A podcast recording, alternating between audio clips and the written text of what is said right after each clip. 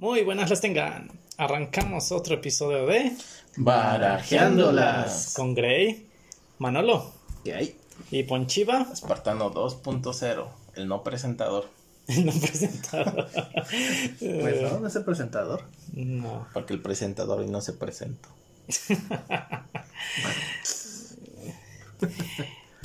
Y hoy continuamos con la serie de ¿Cuál serie? Una serie. Eso es mañana. Ahí vamos. Sí, es la continuación de los villanos. Ahora con su contraparte. No, no, no. Ese fue La Noche Oscura. Hoy vamos en el especial del Día Luminoso. Ah, Darkland Light.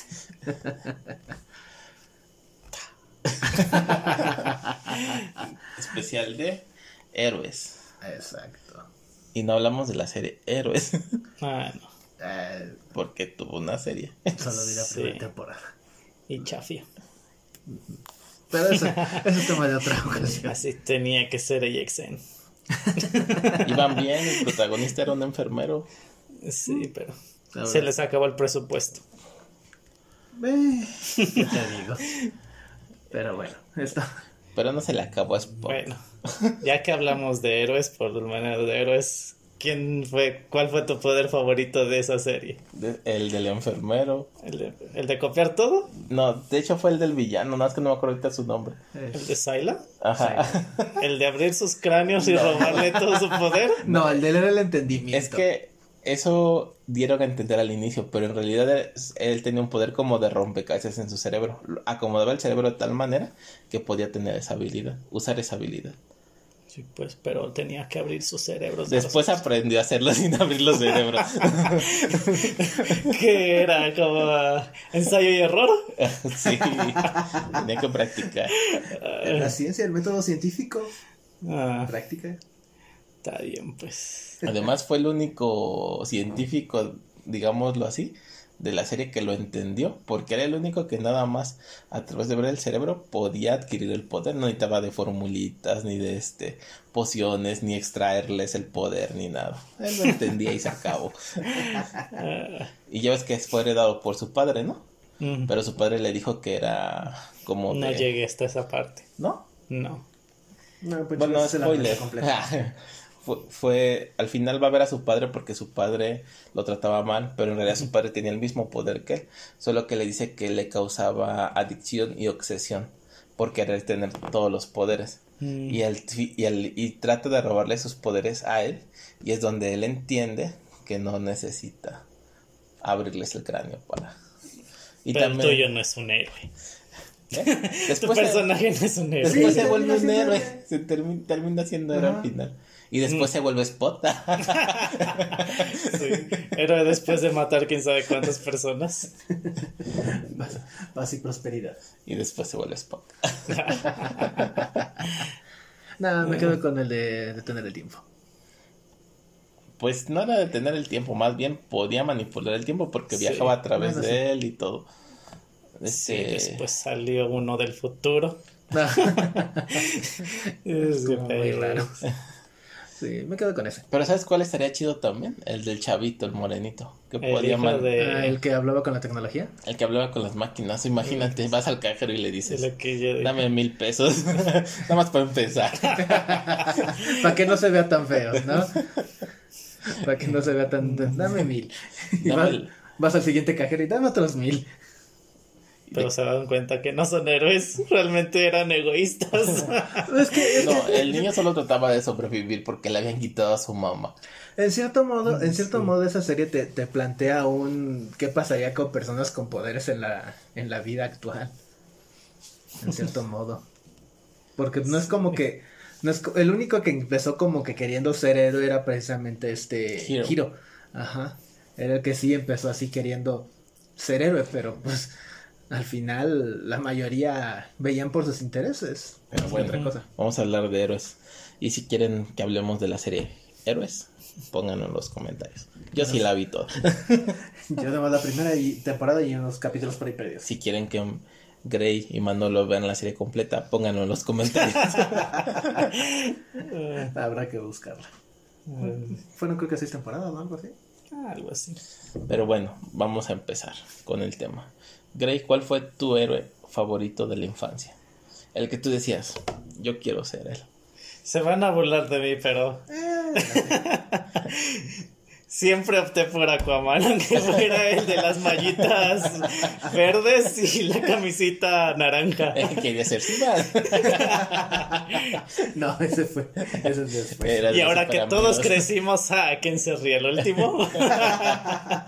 Después de que Jason Momoa se convirtió Así en es. Aquaman. En ¿Quién se burla ahora? Sí, pero Jason Momoa todavía no se pone las mallitas. Ya. Ya se puso un Sí, se los traje. ponen en, en la película. Al principio, Sí. al principio no son mallas nomás. como tal, pero No. ya es como Ah, no, no, no, armadura. Parece más escamas Pero que... es, el, pero es el traje de todas formas. Su traje es como escamas de por sí. Sí, nada de más los que. Super amigos, ¿no? Sí. Sí, Pues sí, como escamas. escamas. Es que hacen la referencia precisamente a las escamas de los peces. Por eso su traje es así. No, Ay, eso ya los. Todos saben. Y Aquaman sí come peces. Aquaman sí como, pues sí, se tiene que alimentar de proteína. Curio- curiosamente hace poco estaba leyendo en los cómics que su poder no es como tal hablarle a los peces. No, es como una mini telepatía. Más o menos como que no los obliga a hacer las cosas, sino que como que es una cierta empatía entre Es como su angelito malo y su angelito bueno. algo así. E incluso puede controlar a personas, ¿no? Pero con muy nivel de. De, con una mente muy débil. Ajá. Eh, muy pocos ha explorado eso, pero sí, sí tiene cierto grado. de- Pero ¿por qué era tu personaje, tu héroe favorito? Porque se la pasaba nadando. Nada más por eso. ¿A quién no le gustaría estar O sea- nadando en el océano sin que le pasara nada? De Aquaman pasamos a Bajo del mar. Bajo del mar. ¿Qué? Po- po- podía, este, para impulsarse se agarraba de un tiburón y ahí iba nadando. O, Sí. o qué quieres, en el mar la vida es más sabrosa. está bien. Cuando calienta el sol aquí en la playa. No, la, la verdad es que Aquaman siempre fue uno de los héroes más menospreciados de la liga, pero ah, de unos años para acá le han ido modificando un poco la historia y ha, ha cambiado y ya se ha hecho más bastante respetado. Y luego le metes en, en las películas live action a Jason Momoa, pues todavía más lo... Pues es que él quería ser Aquaman. Es más, ya desde la Liga de la Justicia, la animada, me parece que del 2000, Ya estaba bien tronadote. Ah, sí, pero es que el de la Liga de la Justicia animada es otra cosa, ¿eh? Y más cuando ves las películas en Flashpoint, por ejemplo, no ponen una Aquaman muy, muy diferente. Es que para empezar... eh, Matándose con la Mujer Maravilla. Es que para empezar a Aquaman lo que te ponen es ya en, en esa tanto en la serie animada de la Liga de la Justicia como en la película Flashpoint y todas las demás películas que vinieron del universo animado, ya te muestran al Aquaman como tal como es, el rey de Atlantis, preocupado por, por su nación. Sí, al carajo la superficie. Sí, es que de hecho, de hecho así lo han puesto, que, le- que se preocupa más por su nación que, que por la superficie. Así en la única en la que no tanto es en, en la película live action. Así saca tu Cayo Grey y inunda toda la tierra. Sí, sí, le va, él, él, él, este, 100% Pokémon Zafiro, ¿no? Sí. Este, él no juega. Exacto. Sí, es que tío, Aquaman, fíjate que una de las sagas que, que yo siento que lo definió, al menos en los cómics y que fue cuando lo empezaron a respetar, fue cuando precisamente pierde la mano, Mm. que se la corta a su hermano, el, el rey de los océanos, King of the Oceans. Yo siento que ahí fue cuando, cuando más lo empezaron a voltear a ver a él. Porque te mostraban a un personaje que era muy menospreciado y que hasta cierto punto era de, ah, sí, es Aquaman. Te mostraron a un personaje que tenía una historia fuerte, o sea, su hermano le cortó la mano y se tuvo que poner un gancho. Y, y no es no de los Y piratas. para más versos sin esfuerzo, sí gana Manolo. Su hermano le cortó la mano. ya lo dijo como tres veces. Ni me había dado Es- cuenta. Es el hacer el énfasis para que no se pierdan. Exacto. Pero sí, yo, yo siento que, que ahí fue donde, donde como tal ya lo empezaron a ver de que era un personaje con una buena historia y que lo pueden desarrollar mejor. Y lo pueden hacer a la diabla también. Bueno, Primero quítale las escamas. ¿Y Bueno. tú, cuál fue tu personaje favorito? Híjole. Bueno, tu héroe favorito. Del- de la infancia, pues yo diría que fue... mm, es que fue Batman, el mío. ¿Por qué? Mu- Mucho tuvo la, la, la serie, Mañana vas a ir al psiquiatra, mano. desde, desde hace dos semanas me estás mandando. Ya sacamos cita, pero no quieren ir. Pero sí, yo siento que, que fue ese. Fue Batman por. Como. Al menos en la serie, si bien ya, ya lo hemos comentado, eh, tocaba temas fuertes. Pero algo que a mí siempre me gustó fue esa rectitud que tenía, ese de. Ah, ok, tú hiciste X cosa, pues me vale, yo, a pesar de que te gané, te derroté, te, te aplasté. Eh, Te, rompí la espalda. en la serie no se la rompieron, pero, No. Pero todos sabemos que en el cómic sí se la rompieron. pero en su infancia de Manolo no creo que lo haya sabido hasta después. No. Sí. No, ¿qué crees que yo me enteré de, de esa parte casi a los 11 años? No la sabía al principio. Me enteré más o menos a los 11 años de, de ese cómic cuando le, le rompen la espalda a Bane a, Batman. Y no lo leí hasta hace como 3 años.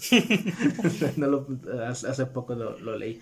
Eh, se me hace un poquito, esa saga un poquito lenta porque gran parte es Bane eh, venciendo psicológicamente a, a Batman. Y obviamente ese estrés, todo eso, lo lleva a, a ser muy lento cuando lo, lo combate al final. Y pues Bane le rompe la espalda.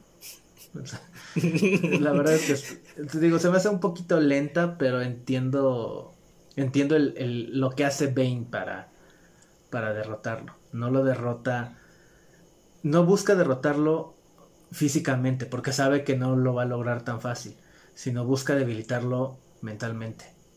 Y la verdad es que Bane era muy buen villano, yo no sé qué le pasó. Tantos esteroides dañan la mente. Bueno, sí. ¿Y tú, Ponchiva? ¿Tu Ay, ¿para qué le preguntamos? Ya desde hace semanas ya sabemos quién fue esa. ¿Quién? A ver, a ver, yo quiero saber. Spider-Man.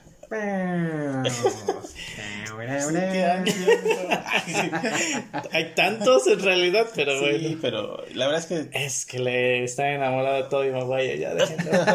no, pero sí es el mejor Spider-Man. Ven, ven, ven. Aquí lo sostengo. Ah. No, la verdad es que tiene- mucho tiene que ver la parte precisamente de la infancia.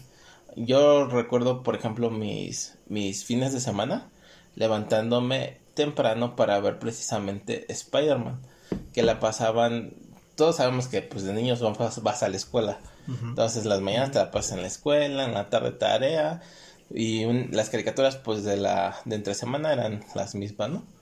Pero este, y de hecho que cuando éramos niños no había ni caricaturas, casi pasaban más series que nada. Ujú. Sí, sí, Ya Las caricaturas casi era, era, Ya- era un bloque más o Ya menos. las creo que caricaturas entre vinieron las cuatro después. a las Yo me acuerdo que mi mamá, inclusive, por eso me gusta la serie Expedientes Secretos X, porque mi mamá a las 7 empezó a ver Expedientes Secretos X. Y Walker Texas. Es que yo me acuerdo que las caricaturas estaban desde las 7 de la mañana hasta las 12 de la tarde. Porque Sí, en la mañana- en la mañana sí había. Yo iba, Sí, sí. iba a la escuela en la mañana.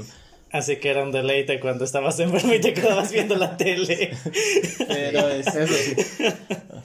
pero ¿cómo se llama? Como nada más las podía ver el fin de semana, eran oh, Caballeros del Zodiaco, te digo, y Spider-Man. Y nunca voy a olvidar ese intro de Spider-Man, Spider-Man, con la guitarra de este, este, ¿El ¿cómo de Guns N'? Roses? Ajá. No, ese, ese- él es en Thundercats. No, Slash no, no. toca en Thundercats. Hay una, hay un, eh, es un guitarrista famoso el que toca la, la canción de Spider-Man, el intro de Spider-Man de los 90, de hecho, y es, pero no me acuerdo el nombre, Yo te lo investigo. pero es este, icónico oír ese intro y Sí, no... la verdad es, es que es, es, es muy eh, representativo. Y eso, y eso pues a mí, a mí, al menos a mí, sí me transporta a mi infancia.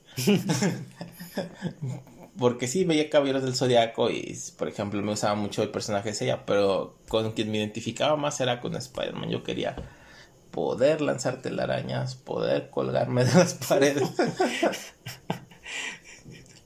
Oh, yo quería ser Spider-Man de niño. Pues hacías algo malo y tu mamá te colgaba, ese no era el problema. No, pero él no lo colgaba su mamá, se colgaba él solito. Sí. Bueno, pues al final de cuentas podía pegarse a las paredes para empezar. Imagínate, por todo Nueva York. Yo me imaginaba por todo Chilpancingo, de poste en poste, columpiando. Uy, Uy, sobre todo Chilpancingo. sí, como... Era, era, y además de que seamos honestos, Spider-Man es un personaje que te identificas con él porque tiene problemas muy comunes de la vida real. Así Es- lo hizo Stan Lee. Mm, No, Sí. Sí. bueno, yo no. Es que, de hecho, eh, Yo no tenía problemas tantos como él. no, pero St- Stan Lee- bueno, no fue Stan Lee directamente quien lo dijo, sino quien lo dijo fue su esposa, que ella siente que Spider-Man está basado en él y que pues sí le, le fue metiendo esos, este, problemas que hasta cierto punto van teniendo. Ya lo dijimos, es- este, de repente no puede pagar la renta, tiene que estar, al principio tenía que estar dividido su tiempo entre la escuela y ser un héroe. Que sería la escuela y el trabajo. Mucha gente me- lo vive al día. Pero ese trabajo no le pagaban. Es lo peor. Pero de ahí tomaba sus fotos, que era con lo que pagaba. Y tenía que llegar con los huevos intactos a casa. Bueno, eso ya fue más Aquí para está. acá en, la peli en las Eh, películas. No, un paréntesis, también. un paréntesis, aquí está el compositor de, de Spider-Man de los noventas, del intro, es Danny Elfman, que ha trabajado en películas como las de Spider-Man de Sam Raimi, estuvo trabajando con Tim Burton, eh, otra de las películas por aquí que estoy viendo que, que trabajó, trabajó en Hombres de Negro 2, trabajó en El Planeta de los Simios, ha trabajado en Futurama, Misión Imposible, Mars Attack, o sea, muchísimo ha estado trabajando en, Sí, en bandas sonoras. Charlie la fábrica de chocolate. Mira, hace, hace- hace el tema principal de la película de Los Simpson. O sea, Sí, creo que es muy famoso Ajá. en el medio. Nada más que no me acuerdo de su nombre. sí. Y el otro personaje que me gustaba era Batman, pero Batman lo pasaban de lunes a viernes y solamente lo podía ver en vacaciones. O cuando estabas enfermo. Yo no me enfermaba. Ay, el indestructible le dicen. Es. Pero no la cucaracha. Alguien no disfrutó la varicela en la primaria. No, de hecho no. La disfruté en la universidad. Y ni siquiera la disfrutó cuando le dio. Me consta. No. Pero, y te digo, y Batman es otro de mis persona- personajes favoritos. De hecho, si yo tuviera que decir cuáles son mis seres favoritos por parte de Marvel, es Spider-Man. Siempre, todo el mundo que me conoce sabe que es mi héroe favorito. Hasta mi jefa de piso me regaló un, un este, porta de, de Spider-Man. Mi novia me regaló un porta de Spider-Man. todo el mundo sabe que me gusta Spider-Man. Y si tuviera que elegir este... Por una de- razón le gustan las chivas color rojo y azul. Tal vez. Y Ah. y por parte de DC, mi personaje favorito es Batman, pero porque Batman es una persona normal, no tiene superpoderes, solamente tiene super dinero. Ese es su superpoder, el No, dinero. su superpoder es ser un gigoló con las mujeres. Y que todos les digan que sí. Era un playboy, no un- llegó. bueno. Era un playboy. Playboy. Pero bueno, sí, casi lo mismo. Me encanta el chiste que, que tiene este Nightwing en, en la película que sacaron hace unos años con, con Harley Quinn. Cuando, cuando está con ella y, y Batman. ¿Te dio lo que, lo que querías? Ah, sí, claro. Me refería a la información. Ah, ah, no, no me lo ha dicho. Se va Batman y. mm, como si nunca se hubiera acostado con una supervillana. es, que, es que eso era, pues también Batman era un playboy. Tanto con, con mujeres normales como con las supervillanas. O sea, todas andaban ahí también. Pero al final Sí. se queda con Gatúbela. Gatúbela es la buena. Sí. Ni Talía se lo pudo robar, solo le dio su hijo. Sí. Pero lo drogó. Estaba drogado. Te digo, y, y realmente esos son, son mis personajes favoritos. Mira, muchos dirían que la contraparte de Batman en Marvel es el Capitán América. Yo no opino de la misma manera, siempre lo he dicho. Para mí el Capitán América, si tuvieran que, in- que inducirlo a través de un suero para que él tuviera lo- los poderes que sí es fuerza aumentada, nada más que los límites de una persona normal supuestamente que no creo que nada más llegue hasta ahí, pero bueno. Es el, es el máximo al que puede llegar una persona normal. y, y pero no tuvo que entrenar, no tuvo, o sea, nada más le tuvieron que inyectar solo. Batman ha No, entrenado. bueno, ah, originalmente la historia del capitán llega a tener es- esa fuerza por eso. Pero desde ese momento a la fecha, él ha entrenado muchos tipos de artes marciales. ha Sí, entrenado pero lo en tuvo que, lo tuvieron que inyectar. Batman no, Batman siempre estuvo entrenando 100% natural. 100% natural, nada de esteroides. Y es por eso que yo no convivo con esa idea de comparar a Batman con el Capitán América. Es que el, el, más que nada muchas veces la comparativa que hacen no es tanto eso, sino que son de los pilares No, para, para su equipo donde están. el, el icono que es el Capitán América en Marvel sería Superman en DC, no Batman. Batman es más un antihéroe que un héroe. No, no tiene ni ese Pues te mismo digo, es, el, es el comparativo que muchos hacen, no el que yo hago. Yo lo he dicho, para, para los, eh, los pilares para mí en ambos equipos son del lado de la Liga de la Justicia, Superman, Batman y la Mujer Maravilla, y del lado de los Vengadores, Thor, Iron Man y el Capitán América. Son los tres pilares, pero porque son los, los héroes más importantes en ambos equipos. O sea, tener un equipo de la Liga de la Justicia o de los Vengadores sin alguno de ellos es un equipo bastante malo.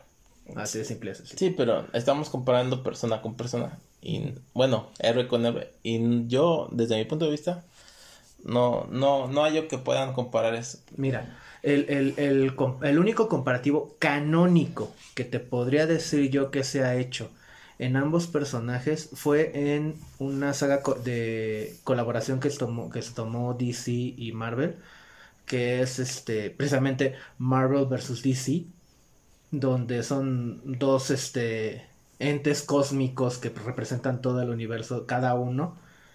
Y al final quienes logran hacerlos entrar en razón son ellos, pero porque son este Batman y el Capitán América. Pero ¿por qué pasa esto? Porque ambos seres cósmicos ven la historia de, de- de ellos dos y ven que pasaron de ser alguien débil a ser uno de los íconos de su universo, alguien de los íconos de los héroes en su universo. En el caso de Batman, pues ok, muere su familia, él empieza a entrenarse y se vuelve quien es, alguien que, que busca esa justicia para todos porque no quiere que los niños vuelvan a pasar lo que él pasó. Y en el caso del Capitán América es alguien que igual fue muy débil, que sí se vio eh, en un experimento que lo fortaleció y que precisamente toma esa eh, postura de la justicia para llevarla a su, a su propio universo. Entonces, ese, ese es hasta donde yo recuerdo el único comparativo canónico que han Sí, hecho pero- los creadores de los cómics. Pero para se ellos. encela si no lo incluyen. Exactamente. No, y, y, eh, dices comparativo canónico, pero sabemos que la gente los compara, siempre los va a comparar. Y yo la verdad no, con- no convivo, no comparto. Y como te lo dije cuando vimos esa saga, yo sé que si se hubieran enfrentado en, en esa condición, gana el Capitán América. ¿Por qué? Porque Batman sí se cansa, se cansa más El rápido. Capitán también. Pero aguanta más. Bueno, sí. aguanta más, tiene, tiene esa que le dio el suero de resistencia y Batman no lo tiene. Batman es una persona normal y Batman le pudiera ganar al Capitán América si lo estudiara, porque eso es lo que tiene Batman, él estudia. Fíjate que hablando de eso, eso es algo que, que yo siento que ya está súper exagerado en, en Batman. O sea, sí entiendo que, que es muy inteligente, entiendo que, que va a estudiar siempre a sus villanos, que se va a preparar, pero llega ya a un extremo que dices, no, no, no, o sea, ya no le exageres. Deja el baticinturón, siempre tiene algo para el villano, o sea- para contrarrestar. O sea, de repente ya lo ves que, que, que tiene mil y un cosas para cualquier y dices, eh, perdón, él es ¿cómo Batman. diablo? Por, por eso te digo, o sea, llega el momento en el que ya es así de, güey, ya, ya es mucho, ya no le exageres. Y, y siento que pasa eso con todos, si no es que, bueno, con la mayoría, si no es que con todos los héroes en DC. Siento que ya están súper exagerados en ese sentido. Igual, Flash ya es así de, nomás no, no estés, bueno, los límites de Flash su- superan la velocidad de la luz, puede correr más rápido que la luz. O sea, científicamente nada, nada puede superar la velocidad de la luz. Pero aquí sí, o sea, Superman puede correr casi a la velocidad de él. Aunque Flash se pone serio y lo supera, ¿no? Igual Superman llegó el momento en el que podía mover planetas. O sea, no, siento que DC ha sobreexagerado a sus personajes. Un ser que come planetas, ¿eh? No es exagerado entonces. Es un ente cósmico, o sea, es diferente. Pero no es exagerado. Es muy natural que exista un ente cósmico que se come Eso- planeta. Es que cuando lo vaya a tener sus personajes a diestra y siniestra. No, su no, no. universo. Sí. No, yo lo he dicho, soy Marvelita, pero los- Es la, es la realidad. yo lo he dicho, soy Marvelita, pero admito que muchas de las sagas de DC eh, tienen mejor historia que las de Marvel. Yo lo he dicho, una, una de las primeras sagas que me leí completa en cómics y que hasta la fecha me fascina es de DC, Crisis en las Tierras Infinitas. Me fascina. Me leí La muerte de Superman. Es mil veces mejor que la muerte del Capitán América. Mil veces mejor. Y mira que el Capitán América es uno de mis personajes favoritos de Marvel.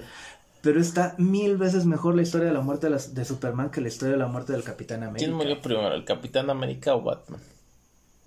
Eh, el Capitán América. Y ahí vemos que se copian. No sé, yo los sigo viendo vivos. No, donde Lo sea. que pasa es que los dos viajaron al pasado. Sus mentes Eh, viajan al pasado. No. Bruno sí viajó mente y cuerpo. Ah, Bruno viajó completo. El capitán solamente su mente. Sí. Sí, sí, sí. Mandaron su conciencia al pasado. No, no los van a matar. Está difícil. Es más fácil matar a un Robin con Batman. O a Bucky. Sí, pues. Así. Sí, Necesitamos otro Robin. Ahí va al cuarto. Ya tuvo que poner Mira, así al Robin, final. Robin sabido para tirar para arriba. Hasta una Robin niña hubo. No sé. Dos. Ah, bueno, y no conozco una, la del Bernard de este Dark Knight Returns. Dark Knight. Sí, pero ella es Pero la no son canon. ¿Eh? Pero no son canon. Bueno, no, ya no es, se puede decir que no, es una historia alterna, pero muy buena historia, la verdad, ¿eh? Sí, Te la la verdad, compro. La verdad, sí. Pe- Pero, bueno, la, la situación aquí es, estamos hablando de héroes. A final de cuentas, eh, Está bien, sacamos a Batman, es una tierra. No, es que precisamente eh, algo quería tomar así, lo que son los antihéroes, que la verdad es que son muy queridos, llegan a ser muy queridos, como por ejemplo Wolverine. Wolverine es quizás una de las definiciones de, de antihéroe que más se conoce ahorita. Él y Deadpool son de los... De- te la compraría más de Deadpool que de Wolverine, porque Wolverine hasta cierto punto tiene más valores. Es que es- la situación con Wolverine es que eh, le ha ayudado mucho a tener esos valores con quienes, con quienes ha, ha hecho equipo. Porque al principio él No, era y la gente que ha conocido desde todo Ajá, a lo pues digo, y- a y- cross de su vida. Y después, después de que él estuvo mucho tiempo solo, con quien hizo equipo fue con los X-Men. Y Charles Javier tiene un, tiene un código moral muy fuerte. Y después se une a los Vengadores, con el Capitán América, Iron Man y todavía él jaló más. Llegó un momento en el que yo leía los cómics y en serio, no vi que matara a una sola persona en mucho tiempo. Tuvieron que pasar creo que dos años antes de que, de que lo viera volver a matar. Y ahorita en, en la actualidad normal de, de los cómics, si necesita matar lo va a hacer, si no, no los mata. Si no es políticamente correcto, no lo va a hacer. Ah, no, él mata, él mata de la raza que sea. él no es este Porque los cómics ya tienen que ser para los niños también. Él no discrimina, él mata a cualquier raza. No, Pero- pero, pero pero, sí. tiene, tiene más moral. Wolverine tiene más moral, tiene como que más principios y tiene como que una línea más recta. Increíble que to- aguante todavía todo lo que ha vivido. Sí, Que su moral aguante todavía un poco más. pero Deadpool sí no. Él sí es un antihéroe. que- Es que, es que, Y realmente es un antihéroe muy, muy querido. es que Deadpool antes de, de ser el, de, de obtener, bueno, de que se ven potenciados sus poderes de regeneración que él ya tenía, eh, él era un mercenario. O sea, no es que tuviera un gran código moral, un gran código ético. Él era un mercenario, le pagaban por hacer su, su chamba. Y muchas veces su chamba era matar. Sí, pero no es un villano. Viene No, siendo un no, no, no, no, no, porque, porque a final de cuentas, si bien sí mata, no, no va a matar a un inocente. Pero O sea, vamos a hacerlo de un lado para otro tema. Si quieren que hablemos de los antihéroes, déjenlo en los comentarios. Será el próximo tema de. Un, próximo tema. Déjalo en los comentarios de TikTok, por favor. Entonces, no has escogido a tu héroe de DC. ¿De Disney? Batman ya dijo. Dije. No, dijiste que antihéroe no vale. Ah, Ah, ¿Quieres que diga un héroe de DC? Ajá. Mm, En lo que piensas, yo podría decir mi héroe de Marvel, a a ver. Gambito. Ah, pensé que iba a ser la chicardía. no, siempre me agradó su personalidad. Es que es, es muy carismático. Mm. Raimi siempre, ya sea en videojuego, en serie, bu- bueno, videojuegos, series ha sido muy carismático. En la película como que pierde, pero sí, es muy carismático el personaje. Te gana, te gana, la verdad. sí, eso es un muy buen personaje. ¿Y de DC? Ya digo. Aquaman. Ah, sí, Aquaman, sí, man. Sí, man. Sí, man. Bueno, en, en lo que Fonchiva sigue acá, pues yo de Marvel, pues ya lo dijeron aquí, ya, ya me lo spoileraron aquí, sí, es el Capitán América. Tú lo spoileaste. No, ustedes lo, lo mencionaron antes que yo. No, pero Sí, tú dijiste. No puedes hablar de superhéroes y no hablar de la Lady de América. Sí, mi personaje favorito de Marvel es el Capitán América. Y en DC, si bien algún tiempo fue este Batman, Ya cambió. Linterna Verde. Hal Jordan, para ser específicos. Porque hay muchos linternas Sí. verdes de la Tierra. Me quedo con Hal Jordan. Sí, exageraron con las linternas. Se suponía que era uno por sector, ¿no? Sí, después, mira, eh, originalmente era uno por sector. Cuando él muere y para cuando lo reviven, le cambian y meten dos por sector. Pero la situación es que en la Tierra había cuatro. Que eran Hal Jordan, Jon Stewart, Guy Garner y este Kyle Rayner. Los dos que quedan como fijos en el sector son Hal Jordan y Jon Stewart. Y en la actualidad incrementaron más todavía. En la Tierra hay seis. Porque son Hal, Kyle, este, Guy y John. Y llegó un- eh, una que se llama Jessica Cruz y otro Sí, que, que es... se supone no, que no, le van a hacer a serie a esa linterna verde. Que la van a agregar al universo de DC. Eh, dice. de ahorita de- Ay, mira, preferiría ver a Jon Stewart. Bueno, se supone que va a haber tres linternas verdes, así que no te puedo decir mucho porque todavía no dicen. Mira, que, que de repente me- la metan a ella por, por el hecho de que es mujer, te la creo. Porque ya, Y ya lo por ser latina. Por ser Sí, es este, tiene descendencia latina. Ascendencia latina. Dorian, Inclusivismo. Tiene ascendencia latina. Pero bueno, ya que. Y, y teniendo en cuenta cómo es ese universo de oscuro, no, no se me haría raro que metieran a Guy Gardner, que es como que más agresivo. El otro, eh, son capaces de meter a Jon Stewart. Pero bueno, Fonchiva ya tiene Batman. su... Ah, no es. es que creo que que no soy muy fanático de. Miren, en realidad de DC no soy muy fanático. Ah, Superman la me Mujer cae. Maravilla. Superman me cae mal. Creo que a los Creo que muchos. creo que a los tres que estamos aquí nos cae mal. me cae mal. Siento que es el personaje más exagerado que hay en superhéroes. Y más manipulable. Y más No, mal. el más exagerado es One Punch Man. Y por eso este. No pero estamos hablando de. Marvel y DC. Todavía no llegamos a esa parte. Y. Y por ejemplo, cuando Batman le pega en The Dark Knight Returns, es mi héroe. Lo suena bien bonito. Está bien, ya sé cuál va a ser tu héroe favorito. El mono de los gemelos fantásticos. En realidad estaba pensando más en Damián, pero sí que. ¿Ese se puede considerar héroe? En- bueno, a últimas fechas ya te lo consideraría más héroe. Porque empezó como un antihéroe. Bueno, de hecho era Pero bueno, si tuviera que Sí. elegiría la Mujer Maravilla. Sí, definitivamente. Más interpretado por Gal Gadot. Pues Chivo está enamorado de Gal Gadot. Ay, sí, yo no entendí lo de las películas. Sí viene, sí es real que es hija de Zeus. Mira, O no sé de dónde originalmente- sacaron esa historia. Originalmente la ponen como hija de Ares. Ajá. Pero. eh, De hecho, en la animada lo dicen que es hija de Ares. Pero ahí en la serie sacaron que pelea contra Ares porque es hija de Zeus, ¿no? Lo que pasa es que eh, al final de cuentas, en, bueno, al menos hasta donde yo recuerdo en los cómics, no, no he leído los, los últimos orígenes, pero hasta donde yo recuerdo, eh, ella es este hija de Ay, ¿cómo se llama su madre? Ahorita se me fue el nombre. Se le fue la madre. Bueno, eh, la tiene junto con Ares, pero bajo la bendición de Zeus.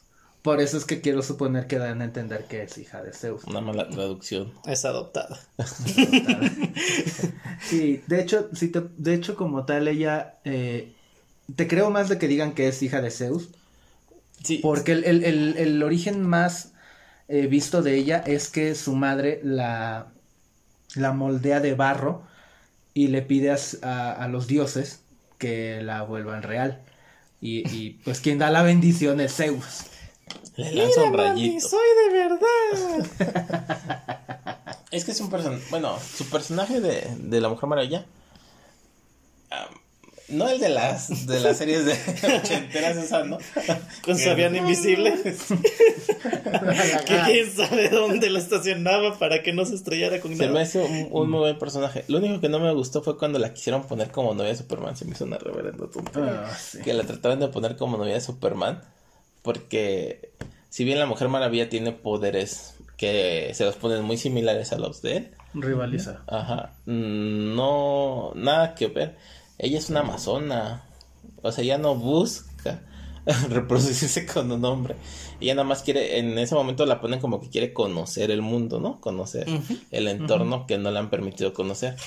Pero ya como para que la- le hicieran pareja de Superman se me hizo una reverenda tontería. Incluso en el Injustice, muy manipulable por Superman. Demasiado. La verdad es que la Mujer Maravilla siempre es alguien con mucho principio. Vamos, vamos a lo mismo. Yo creo que es algo que marcan mucho, sobre No, todo y en que ama a la humanidad, ama a la humanidad, realmente ve por el bienestar de la humanidad, porque es por lo mismo que reta a su madre y sale de, de este, de Temisira. de Misira. Y por ejemplo, yo odio a Hipólita, Superman, me cae mal Superman, pero todos sabemos que la novia de Superman es Luisa. No hay más. Mira, eh, eh, es como eh, les, les platicaba hace un rato. Una de las grandes frases que, que Batman le dice a, a Superman es que el papel de Superman es inspirar. Al, no nada más a los demás héroes, sino a la humanidad. Es, ese es su papel, inspirar. Y darle celos al. Y darle celos. y la última, y, y se lo dice, la última vez que inspiraste a alguien fue cuando estabas muerto. Así que vuelve a morir. y es cuando le dice, tú sangras porque hoy vas a sangrar. Ah, No, no se lo dice ahí. se lo hubiera dicho, se hubiera ido más cool todavía. Ah, no. Después le pasa algo peor. Se muere su clon. Se Su hijo clon. ¿De quién? ¿De Superman? Sí, Superboy. Superboy. Superboy dijiste. Es que te di Superboy. Dije pero, güey, Sería la versión mexicana. Super, güey. Es hijo adoptivo latino. Con el poder de tomarse 15 cabomones. Es el caguamán. Sí, es el hijo de Caguamán. El hijo perdido de Caguamán. Sí, pero, pero sí, la, la verdad es que. Ah, Superman. Y- Podrá ser un. El, Y el eso no. estandarte, pero. Por ejemplo, hablábamos de, de sagas como Flashpoint. Y en la, se- en la saga animada ponen esa. Como ella defiende la tierra cuando a este. Aquaman la quiere gobernar. Quiere atacarla. Y la que sale como defensora de la tierra es ella. En cierto modo, Y porque también, se- también veía por, por Temisira. Y se dan un entre, pero bien Se bueno. terminan matando. Bueno, ella mata a Shazam. Luego vemos otra saga donde sacan un Superman que es nazi, ¿no? Superman. Ah, la de Red Sun. Dijo rojo. Igual, y sacan a que la que ahí toma las riendas de la ecuanimidad es ella. Ella incluso se sacrifica y, y todo para que entre en razón Superman. O sea, no es la niñita boba que le pusieron como novia de Superman cuando la, la trataron de poner ahí. Y cuando le hicieron su reboot a las películas animadas de DC, ponen a una mujer maravilla que es atrapada por Darkseid y la ponen ya con partes robóticas del cuerpo, pero que logra despertar en el momento indicado de esa manipulación y se revela en contra de y así con esas esas partes faltantes ella vuelve a ser la mujer maravilla que era. Sí, ahí O sí sea- los madrearon a todos. Sí, está muy buena. Está muy cruel. De hecho. De hecho, yo, yo, yo, o sea, hasta cierto punto entiendes que el, el por qué dije, no sabes qué, vamos a terminar aquí esta parte Pues que ya no y le vamos a meter un reboot, hasta cierto punto sí lo entiendes. Así, el único papel de Flash. Órale, Flash, resetea todo otra vez. Pues él es el único que podía hacer. Porque de hecho todo se origina. Dan, Dan lo entender que, lo que todo pasa él, por él. Ajá. Ajá. Cuando, cuando hace el reboot en, en Flashpoint. Y ahora tiene que correr hacia otra vez y ver a su él mismo corriendo y ponerle el pie para que se caiga. Así, así, se va a ver él corriendo primero, después va a ver al, al que corre para detener al primero y ahora va a llegar él para detener al segundo. Y le va a poner el pie para que se caiga. Malditos viajes en el tiempo y Pero, temporales. y paréntesis, como dice Manolo, lo único que me que sí me gustó ahí y que se va a perder es este eh, la pareja que habían estado formando entre Damián y Raven. Mm, Es algo como que no te lo esperabas, y, no, pero no, no, no. encaja bien, encajó muy bien esa historia. Es Sí. que, es que, es que lo que, yo siento que lo que tuvieron es que cuando los, los Ambos se juntan- sienten odiados por sus padres. Ah, no, también sabía que, que su padre lo quería. sí, pues, pero en ese momento lo odiaba. Yo siento que lo que ayudó es que los dos los presentaron de buena manera y, y los muestran pues trabajando juntos. Porque en los cómics la pareja de, de Raven ha sido siempre el chico bestia. Por eso dije, es algo que no se esperaba, pero que encaja bien. sí. Pero te digo, la verdad es que sí, no, no se siente forzada esa, No. esa relación. Se ve muy orgánica, la verdad está. Mejor que Chico Bestia. La verdad sí. Chico bestia se me hace me me. No, Gar no es me. Dije se me hace. No, Dije tan se- buenos sus chistes. No todo. Y dependiendo de qué serie, de escándalo. dependiendo de, de- dependiendo de qué series están buenos o no, porque si los ves ahorita con Teen Titans oh, me. Ay, eso no es canon. Oh, deja de robarte mis frases. No, desafortuna- Yes. desafortunadamente sí es canon porque ya tienen el crossover con los otros titanes. Y es más, es lo que iba a decir. Vimos como los jóvenes titanes Barren el piso. barran con el piso con los Go. Definitivamente. De hecho, creo que lo único que pierde de los Teen Titans ahí es precisamente Chico Bestia. Bueno, estos son superhéroes, son héroes de Marvel y de DC. Pero tenemos un universo más grande donde hay más héroes. Y más aquí que somos medios frikis. ¿Medios? Y, y nos gusta el anime también. Y yo creo que hemos, si bien a lo largo de, de vamos a, a saltarnos este personaje porque yo creo que es un personaje que pues rompe barreras, ¿no? Yo creo que Goku de Dragon Ball ha sido el personaje que ha Icónico de trascendido. muchos. Sí, en, en cuanto, o y ha trascendido generaciones. la gente que no, que no sabe lo que es el anime de todas formas te ubica a Goku. Sí. Al Goku, al Cocoon, Al Goku, al como le sí, quieran Sí, a las de los pelos parados. O sea, la gente lo reconoce porque efectivamente trascendió lo que es nada más el anime, lo que es el entretenimiento y ha pasado todo eso. Y es, es un símbolo de la cultura. Sí, entonces. De hecho, creo que, si mal no recuerdo, va a ser este uno de los de los promotores de los Juegos Olímpicos. No sé, solo sé que tiene su día internacional y todo el Goku. es, es en mayo, pero no creo qué día. Pero este. Digo, saltémoslo porque si nos podemos hablar de Goku, no vamos Mm. a acabar. Tendríamos que dedicarle un post. Así de simple y de sencillo. No, pero Por le cada serie es un, es un podcast. No, pero le quitó la mitad del protagónico cuando llegó Vegeta. Eh, Terminó, Me- pasó de ser villano a héroe. pues depende en qué, en qué etapa veas a Vegeta. Porque también Después Vegeta. de Namekusei Pero ha tenido muchos altibajos y ¿Como cuál? yo te diría, yo te diría aquí, antes de mm, para poder dejar esto a un lado, ¿qué pasó cuando quisieron quitar a Goku de la serie? Porque lo intentaron hacer, lo mataron en la saga de Cell y querían de pasarle estandarte a Gohan, que no se me hace muy mal, no se me hace mal personaje, tiene mucho potencial, Tenía. tiene todavía, Tenía. Se hizo mandilón. tiene, Tenía. no es canon, tiene, Tenía. Tiene mucho potencial. y- Tenía. ¿Y qué, qué dijo la gente? O regresan a Goku o dejamos de ver Dragon Ball. Y tuvieron que revivir a Goku otra vez. Porque eso fue lo que pasó. La gente nunca deja. ah, con Goku tienen como que algo ahí muy, muy, muy especial. Así es simple. En, Sí, Japón, ve- en Japón sigue con, la, con su lo- primera a lo voz. que yo iba. Que tuvieron que regresarle la voz que tiene desde niño a Goku para que la gente siguiera aceptándolo. O sea, la gente está, está casadísima con ese personaje. Y muchos dicen, ay, no, es que Goku siempre, pues será el, el sereno, el carisma que tiene el personaje, no sé, su creador como lo hizo. Pero Goku está en otro nivel.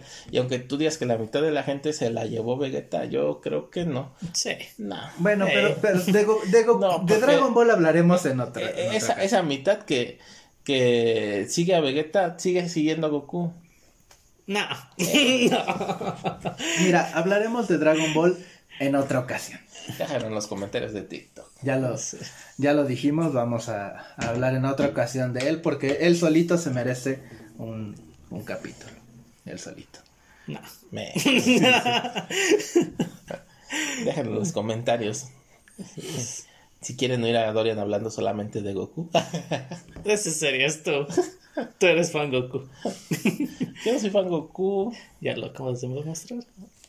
Oh. Pues yo lo vi desde niño, lo vi crecer. Yo también. Lo vi convertirse en el Saiyajin que es hoy en día. Yo también. Pero, Entonces, pero bueno, y a Vegeta no, ya llegó mal hecho. pero bueno, dejémoslo a él de lado. Pero- y pues vamos a abordar el mundo del anime, haciendo el lado Dragon Ball. Yo insisto porque es- Dragon Ball es para hablar de mucho, mucho tema para hablar. Seguido de Dragon Ball está Naruto. No, eh, Sí. a ver, ese es mi personaje. Primero tú, Grey. Uh, yo tengo muchos. Pero ¿cuál es el, el más, el héroe que, que dices, este es mi personaje? ¿Y por qué? Aquí cambia la cosa, porque ya cuando empezamos a ver anime dejamos de ser ya niños, ya no éramos No, niños cuando no. empezamos a ver anime. Cuan- Era bueno, niño. Bueno, no es sé que, tú. es que veíamos los primeros animes como Pero tal los no creo que tu personaje favorito sea uno de, de Caballeros del Zodiaco o de esos animes. Ranma, que Ajá, son, yo, yo estoy casi seguro que sus personajes son de animes más recientes que vieron de más adultos, más grandes. Tal vez no adultos, tal vez adolescentes, porque yo Naruto lo vi de adolescente, pero no creo que sea uno que hayas visto de niño, o me equivoco. No sé, a mí me encantaba Magical Night Greyheart.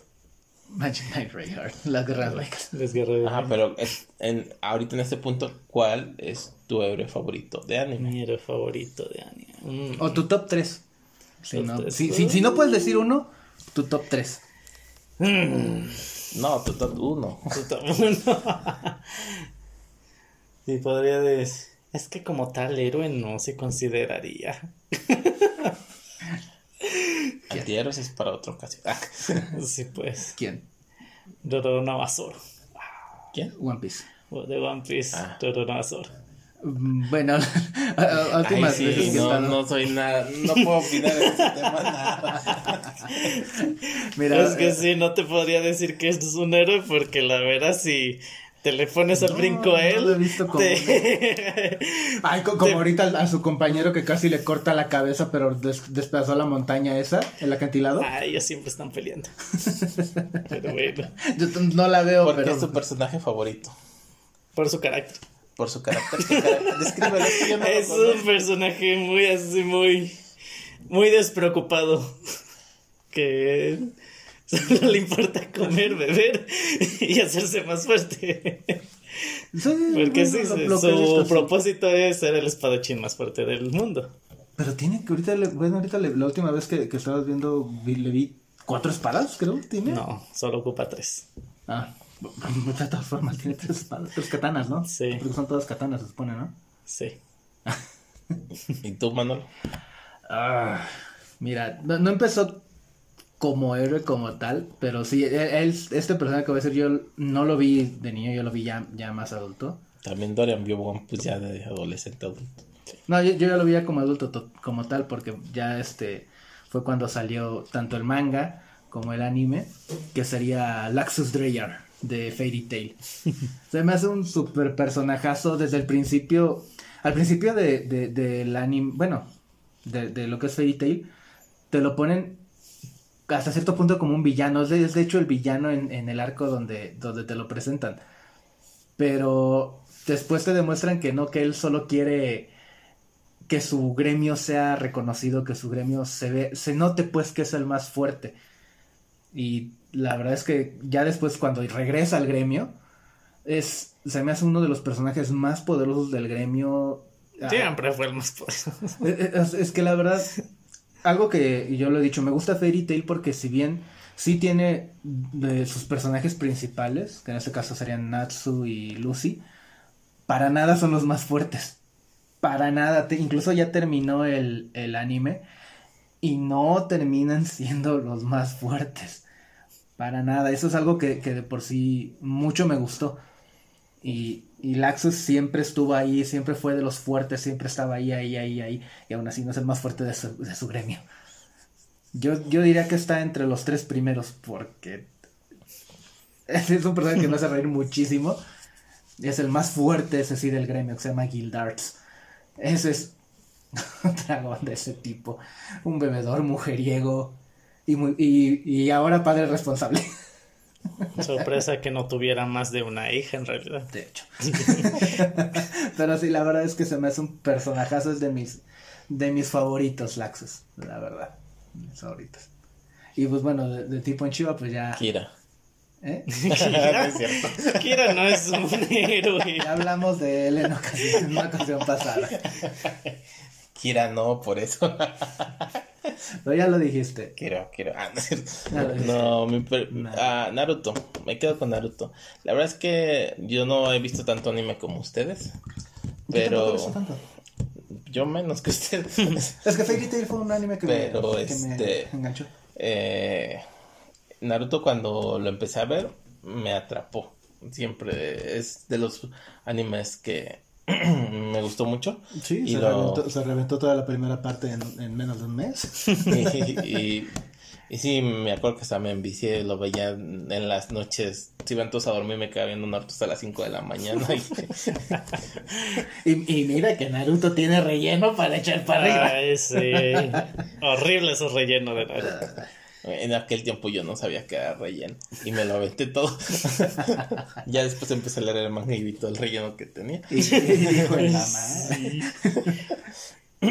y entendí por qué no todas las sagas eran buenas, pero en, en sí siento que si hicieran Naruto Kai. Le quitaran todo el relleno sería muy bueno. Sí, sí, quitan el relleno de Boruto, por favor.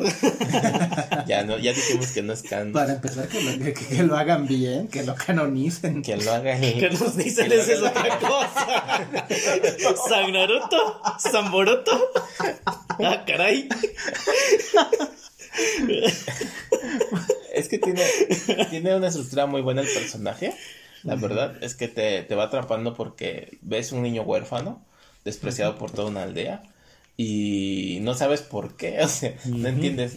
Y de hecho pasan los episodios y no, no sabes sé. hasta que empieza el clímax de una batalla. Es que, es que la, te primera da- que, que te dan a entender más o menos el por qué es con este. Es sí, en el primer capítulo cuando Iruka lo, lo menciona al otro ninja. Sí. Pero todavía no entiendes exacto Pero todo, no todo el contexto. todo el Ajá. contexto. Ya hasta que Yo solo entiendo, es un huérfano. ¿Qué, qué, qué, qué, XX? cuando ves la, la pelea contra Sabusa, precisamente cuando saca la primera esencia del zorro, es cuando ves que tiene algo ahí que lo está poseyendo, que no sabes qué es en ese momento, y después te lo van explicando que tiene un un Biyu dentro de él y que por eso la aldea lo odia porque ese Biyu de- destruyó la aldea y aparte mató mucha gente.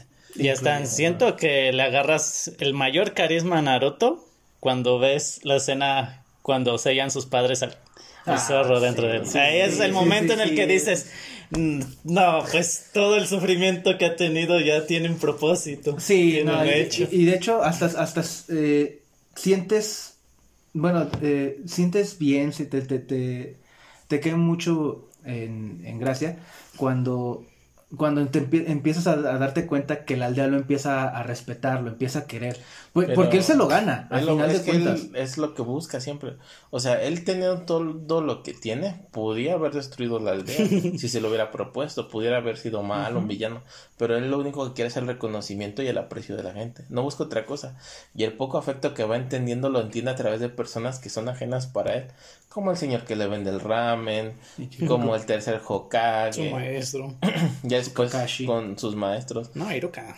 Ah, ah, Kakashi Iruka, viene Iruka. después. No, pero- porque Iruka fue como su Yo- hermano yo mayor desde que Kakashi nunca hace lazo. Este Kakashi era muy este apartado de Naruto.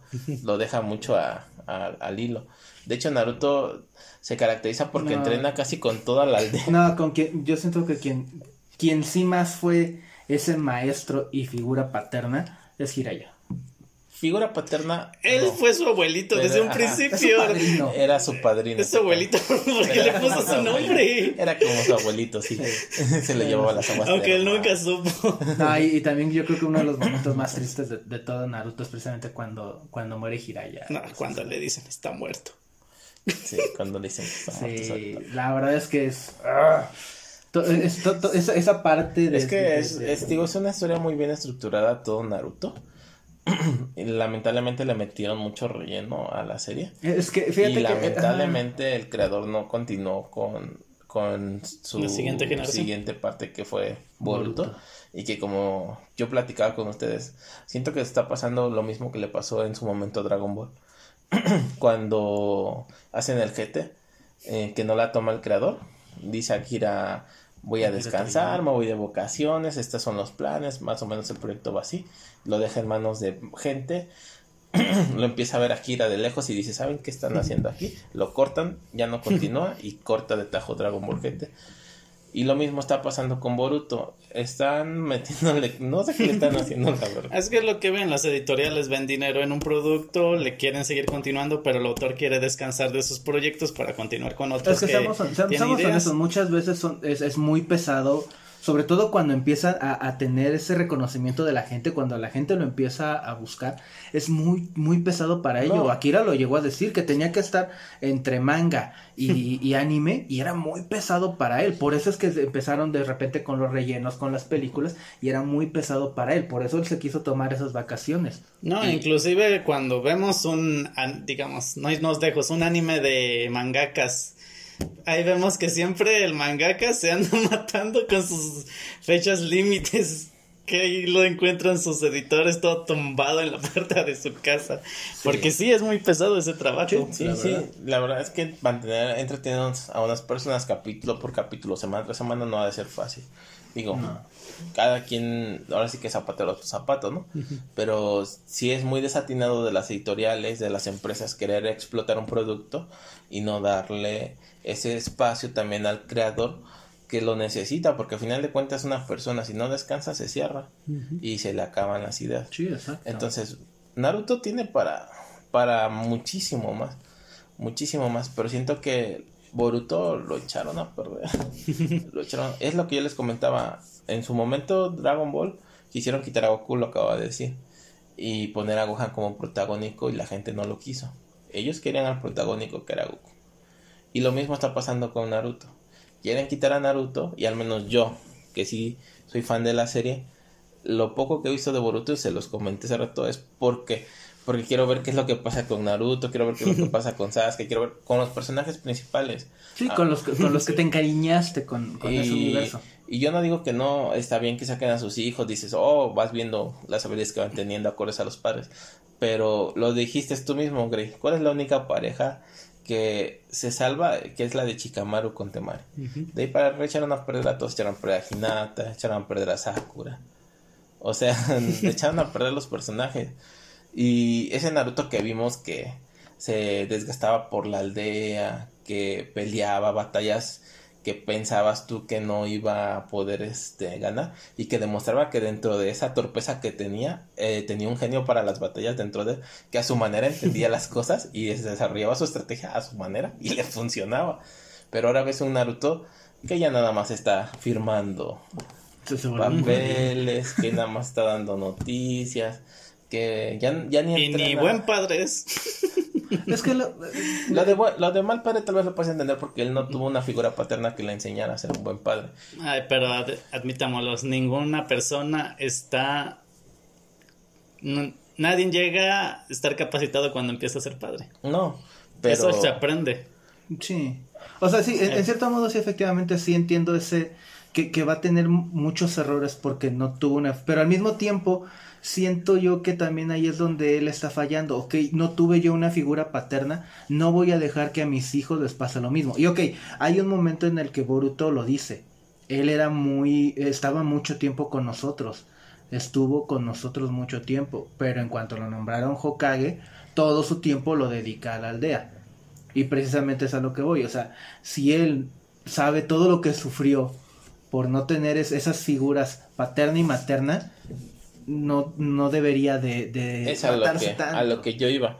Eh, que están echando por el personaje porque precisamente tú quisieras ver un Boruto entrenando con Naruto, desarrollando esas habilidades con, con, con, sus padres, viendo esa, ese pase generacional de familia a familia como se dio anteriormente. O sea, tú ves Naruto y ves que los mejores ninjas fueron entrenados por sus padres. Chikamaru fue entrenado por su padre. Este, Kakashi tiene las enseñanzas que le dejó su padre. Y la gran amistad que tuvo con Gai, porque también eso le lo forjó mucho. Gai tiene las enseñanzas que le dejó su padre. O sea, tú ves cómo, cómo en sí, las por generaciones. Van de generación en generación y todas sus clanes se van pasando. Pero entonces ves a Naruto, que está Boruto y que no le está enseñando nada. Entonces te quedas así de... Incluso Hinata ni siquiera entrena con Himawari, que tendría que ser porque ella es portadora nata de, del Byakugan. Y ni así. De hecho, creo que el, el, el, en todo, creo que el único padre como tal que sí está entrenando bien con su, con su hijo Shikamaru. Y eso cuando tiene tiempo. De hecho, yo siento que el que entrena más es Sasuke. Y eso ya fue Bueno, ahorita ya te lo... al final. en, los, bueno, al menos lo último donde nos quedamos, ya cuando está en la aldea, va, se reporta con Naruto y le dice, bueno, me voy con mi hija, vaya y quédate tú. Y va y está entrenando con ella, la ha entrenado, le ha enseñado ahorita a usar su Sharingan. La Sakura le está enseñando ya también este cómo hacer ese control del chakra y se ve que ella sí tiene ese potencial para hacer no creo que mejor que sus padres, al menos que Sakura sí, pero que es que no. pero sí le ves ese potencial. Y de Boruto hasta cierto punto dices, pues es que es hijo de dos grandes ninjas, porque eh, yo lo he dicho a mí en lo personal, de, por ejemplo, Hinata me cae mejor Neji, pero... Neji está muerto. Aparte de eso, eh, Hinata en, en, lo que es su, su arte marcial siento que estaba muy cerca ya de Neji.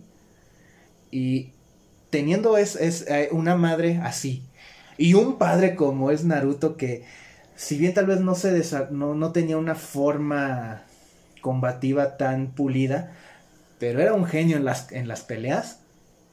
Y ver lo que ninguno de los dos está entrenando. Para más, su, su, su, primer maestro es Sasuke. No, y lo ves desde el desastre, desde el desastre de los clones que puede generar este Boruto. Naruto se caracteriza porque puede generar hasta mil clones. Y... Bueno, más, bueno, ahorita ya más de mí. y es increíble que Boruto solamente se pueda limitar a cinco clones. Y curiosamente cada clon tiene su personalidad. Entonces, este, mm, eso, eso es como que, como que da mucho que pensar. Entonces siento que están echando a perder eh, la historia que espero que la quiten, que sea como Dragon Ball GT, la reinicien y hagan algo bueno. Flashpoint, por favor, en Boruto. Boruto Super. y, no, no, no tampoco algo así como, como Super, porque también siento que se fueron mucho por otro lado en Super y nos han, nos han limitado mucho, porque realmente si nos quisieran tener ya hubieran sacado a Broly, pero bueno.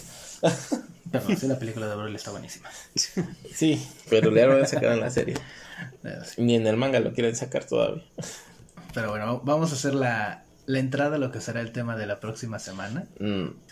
Gray, ¿cuál es tu personaje, tu héroe favorito de películas? No tengo, no me acuerdo. No sé. en pocas palabras le pego al Alzheimer. sí, pega duro en esta edad. es triste llegar a esa edad. Y con los achaques. Más que todavía no llegamos ahí bueno, por lo menos no me duele la espalda.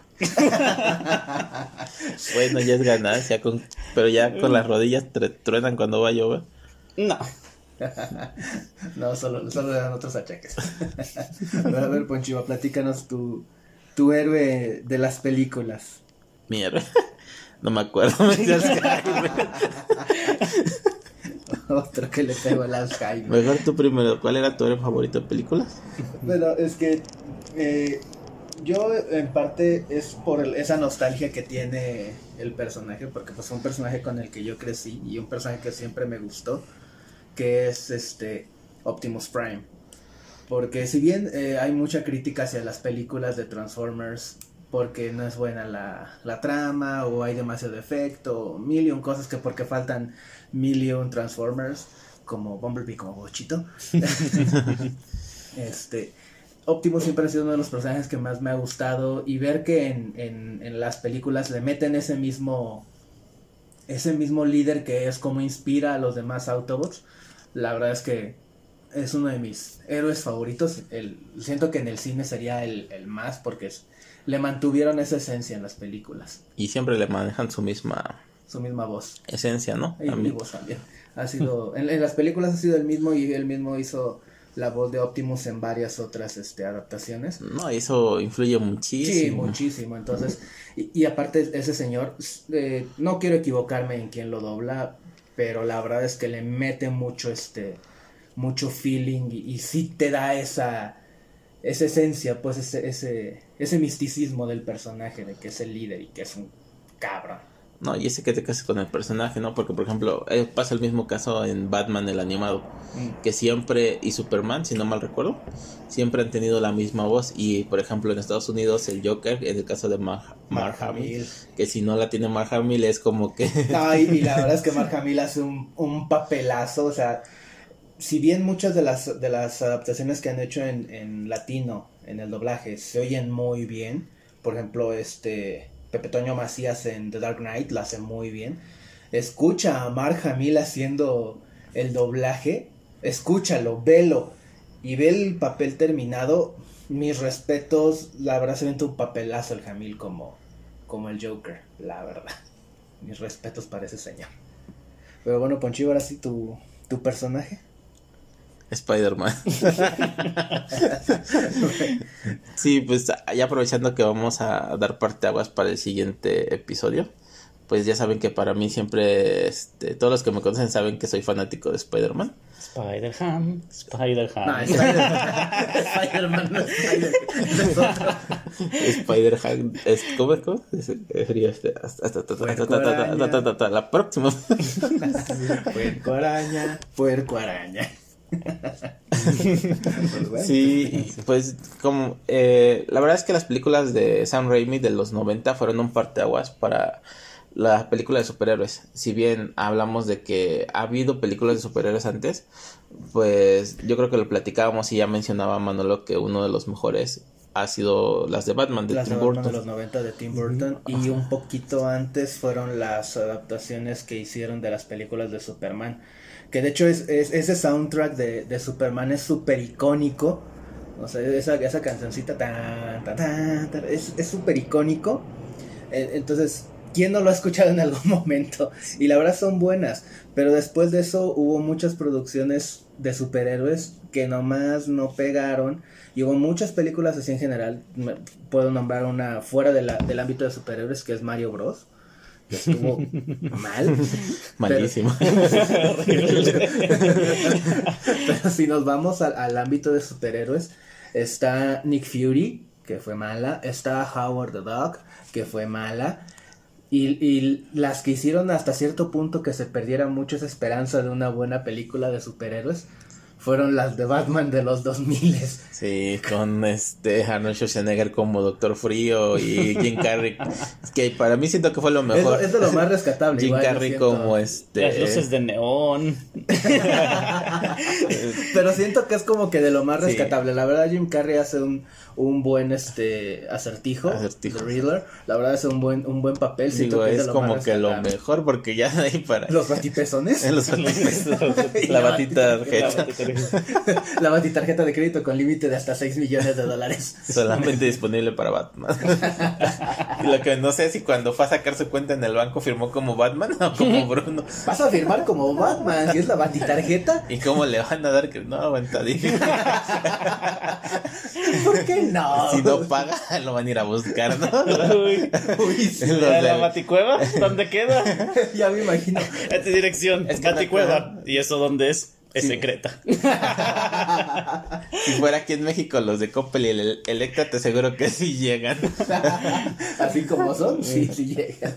Pero sí, entonces llega, después de todas estas películas malas, llega Sam Raimi, toma, eh, hay- desde el, el elenco, desde la parte del soundtrack, porque ya lo habíamos comentado que, que es el mismo que hizo este, el intro de Spider-Man de los noventas, desde ahí empieza bien, tiene una elección de actores muy buena, la verdad el, el, el Duende Verde que es el primer villano con William Dafoe, mis respetos, ese señor se aventó un papelazo. Sí, es que como ya lo hemos mencionado, no puede haber una buena película de superhéroes si no hay un buen villano.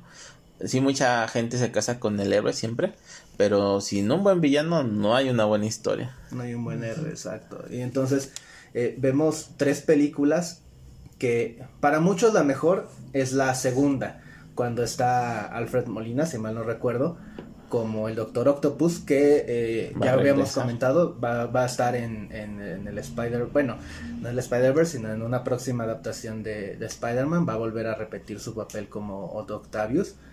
Y la tercera es la que siento yo que flaquea un poquito en los villanos, porque son muchos para muy poco tiempo. Sí, es que ya Sam Raimi lo ha dicho en entrevistas que era una película pensada para dos, parte uno, parte dos.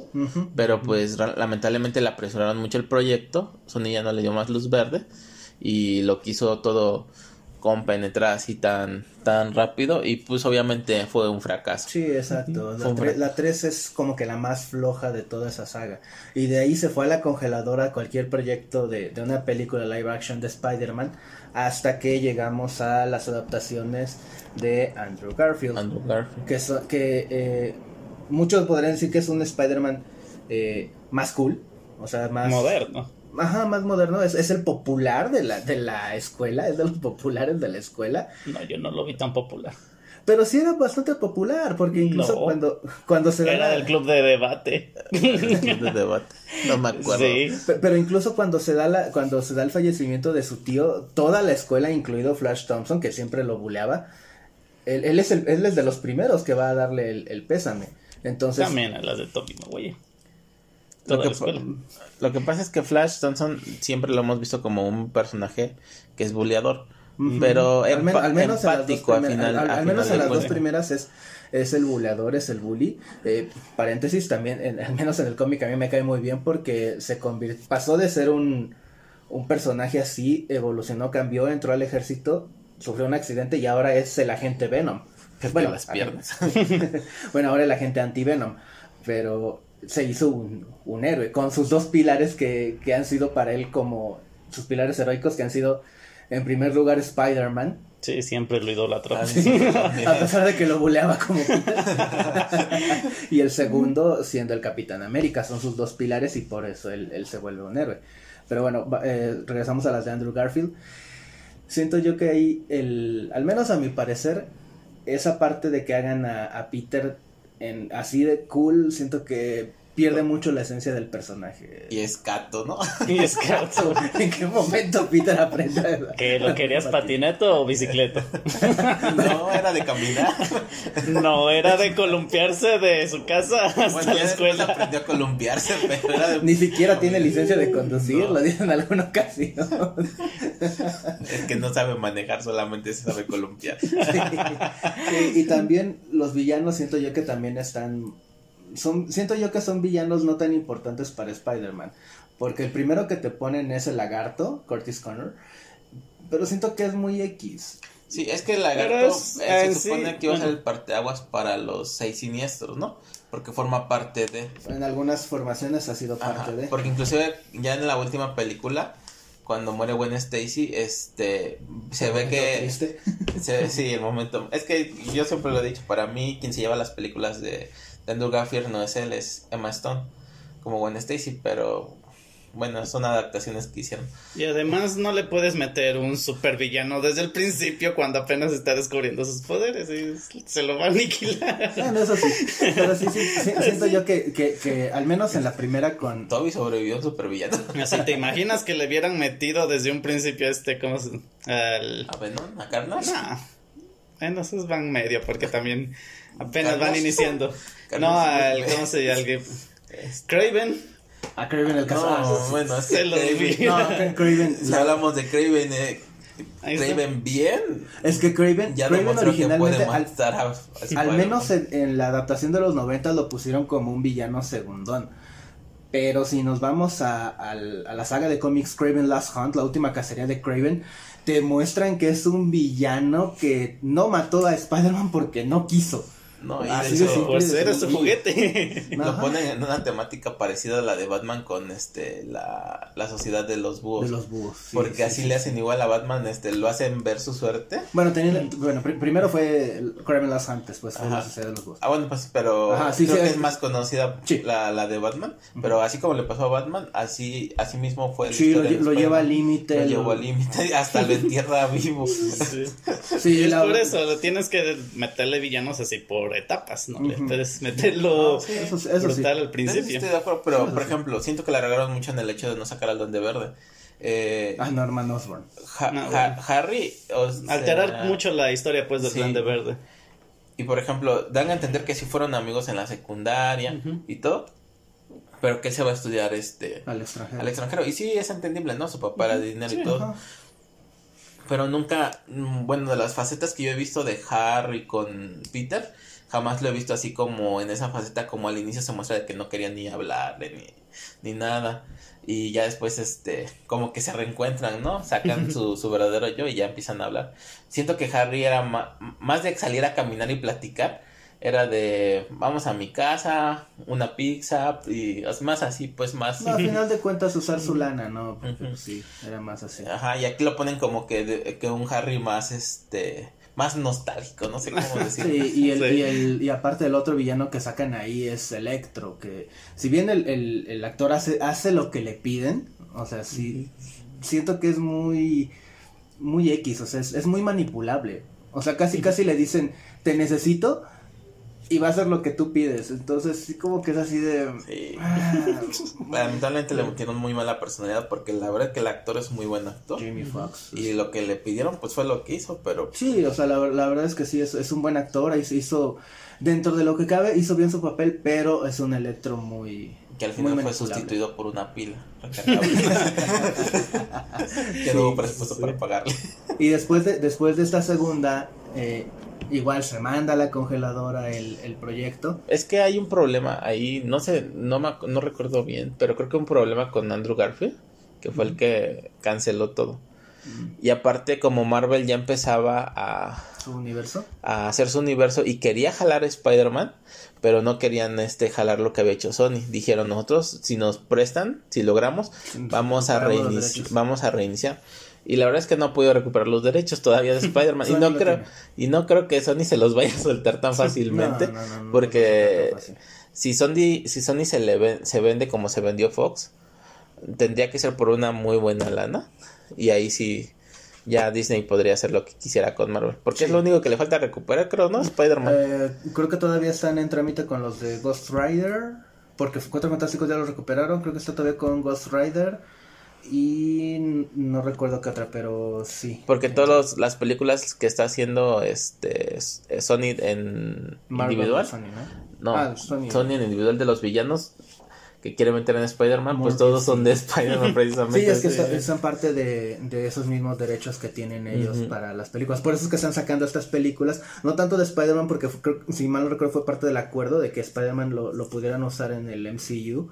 Y ellos iban a empezar a explorar otras cosas como Venom, que es buena. Sí, y sí sacan a Carnage. Pero bueno, Pero bueno, es- es- Ese es- es punto y aparte. Exacto. Y llega entonces el proyecto de el MCU con Tom Holland, que para muchos es muy, muy floja, son muy flojas las películas. Más que flojas, eh, fueron a una parte que nadie conocía de Spider-Man. Es una historia totalmente diferente. Y también, es, es, que es eso, hay mucho cambio y creo que es precisamente lo que, lo que no le agradó tanto a la gente. Es que le quitaron mucho de su esencia a Spider-Man. Lo original, pues. Sí, o sea, ya, ya, lo, ya lo hemos comentado nosotros aparte. Su, todo su círculo de amigos que tiene para, para esta películas eh, es muy diferente, o sea, Así es, los mismos personajes, pero, no, diferentes. y desconocidos en algún punto, porque su mejor amigo yo jamás he visto una una serie de Spider-Man ni cómic, ni animada, ni nada donde tengo un amigo como el que le ponen ahí. Y su primer amor, que era la hija del buitre, o sea, también, como que es, era buena Stacy la primera y luego tenía que morir para que llegara. Para que llegara Mary Jane, exacto. Y que ya se dijo en un cómic que inclusive Mary Jane se empieza a interesar en Peter porque era amiga de Gwen Stacy. Y Gwen le hablaba mucho de, de Y Gwen le hablaba mucho de Peter. Es ahí cuando ella empieza y se acerca más que nada a Peter por porque Después de la muerte de, y porque era su amiga. Exacto, y, ellos ya empiezan a congeniar ellos y ya bueno, se da su relación. Porque al inicio no querían. sí, igual, esta, esta Mary Jane también está súper cambiada. Y, ya no es pelirroja. No, y yo siento que el que más cambió. Yo siento que el que más cambió ahí es Flash, que ya lo habíamos comentado hace, hace unos minutos. Flash pasó de ser el, el bully que, que, fue en la 1 y en la 2. El alto tronado. pasó a ser eh, otro, otro de los nerds del grupo de... ¿Del grupo de debate de qué uh, de ciencia, algo así pues, ajá. Pero, o sea, te, te quedas así de... ¿What? Y, y también, en cierto modo entiendo que de repente le quieran poner este mentores, porque se supone que es un adolescente. Pero también esa, esa parte como que se pierde un poquito la esencia de Spider-Man, porque pues Spider-Man no empezó a trabajar con héroes hasta mucho tiempo después, o sea, él ya llevaba varios años eh, en, en, solitario, en los, estoy hablando de los cómics, llevaba varios en años en solitario de hecho, cuando, empezó a trabajar con otros. ya era adulto, ¿no? Ya, mm. de hecho daba clases en una universidad. sí, pues era su propio científico, no se valía de la ciencia de otros. Sí, o sea, si, ya cuando llegan los Vengadores, sí, eh, Tony Stark le, le, le, ayuda con cierta tecnología y a, y a partir de ese tiempo, con los años, él ha tenido muchos avances tecnológicos, un poquito con ayuda del Doctor Octopus, eh, un poquito su propia tecnología, un poquito la tecnología Stark. Se ha ido mejorando, pero fue ya hasta mucho después. Mucho tiempo fue él solo. Sí, pues, así, ¿quién no recuerda a los rastreadores de la caricatura de los 90, no? Eran de él mismo. No se, no se los dio Stark.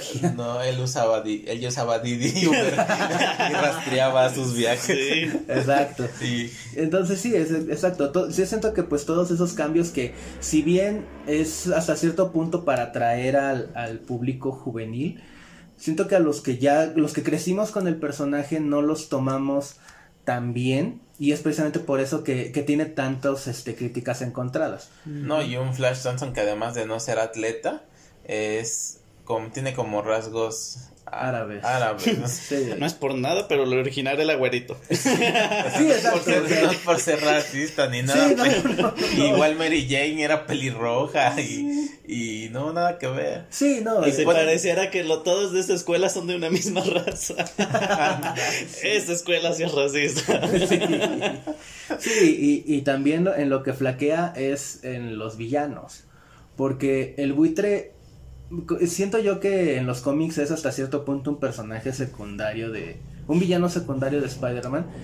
Y si bien el actor es muy bueno o sea el, actor ah, que lo interpreta es, muy muy bueno. O sea si no lo ubican vean las películas de Batman de los noventas porque es él el que la hace de Batman. O sea es, muy buen actor. Pero el, el personaje como tal no tiene tanto trasfondo como para para ser bueno y en la segunda, que le ponen a Misterio, pues vamos a lo mismo, Misterio no es un personaje tan tan importante, no es un villano tan importante para Spider-Man. Y además, la única parte donde yo les comentaba, veo, que Misterio realmente se muestra como el misterio que es, es esa parte donde se lo lleva con, engañándolo, haciendo creer que va con Nick Fury y lo lleva como una especie de construcción bodega.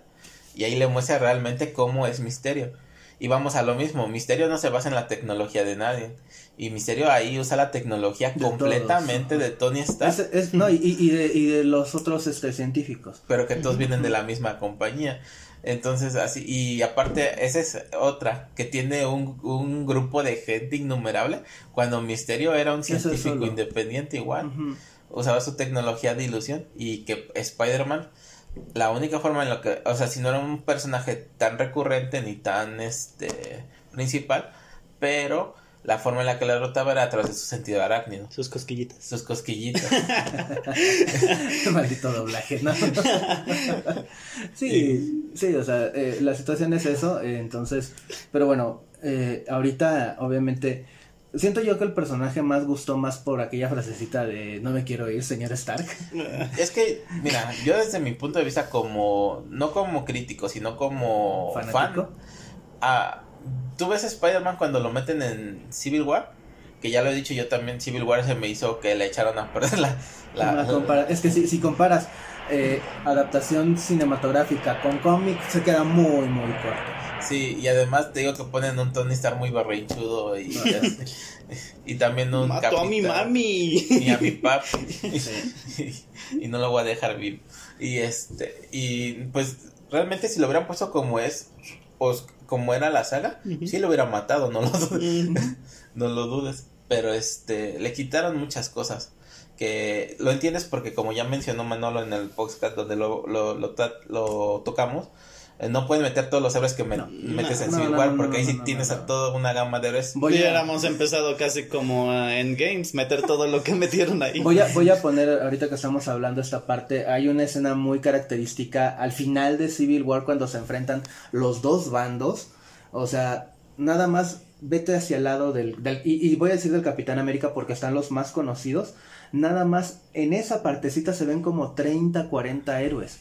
O sea, meter tantos en Civil War, no, no se hubiera prestado. Siento yo que ahí es donde pierde mucho la adaptación. Y es como dice Gray, sería más como en Endgame cuando todos se enfrentan contra el ejército. Así, eh, que íbamos a esperar entonces de Endgame otra, otra cosa entonces. Exacto, Ajá. entonces, pues hasta, hasta cierto punto pues dices, bueno, pues sí, me echaron Y a además no había tantos buena. héroes para hacer este. No, no, porque o sea, hacer Civil War. o sea, hubieras tenido que hacerte mil y un videos, mil y un producciones para explicarte los demás héroes Exacto. y no, no era todavía tan rentable para, para Marvel. Entonces la llamaría Regional War. Pero a, la- a lo que yo voy es que, o sea, ahí es el primer este Vistazo. vistazo de Spider-Man. O sea, es la primera vez que aparece como parte ya del universo cinematográfico de Marvel. Y uno como fan, o sea, yo como fan me quedé así de.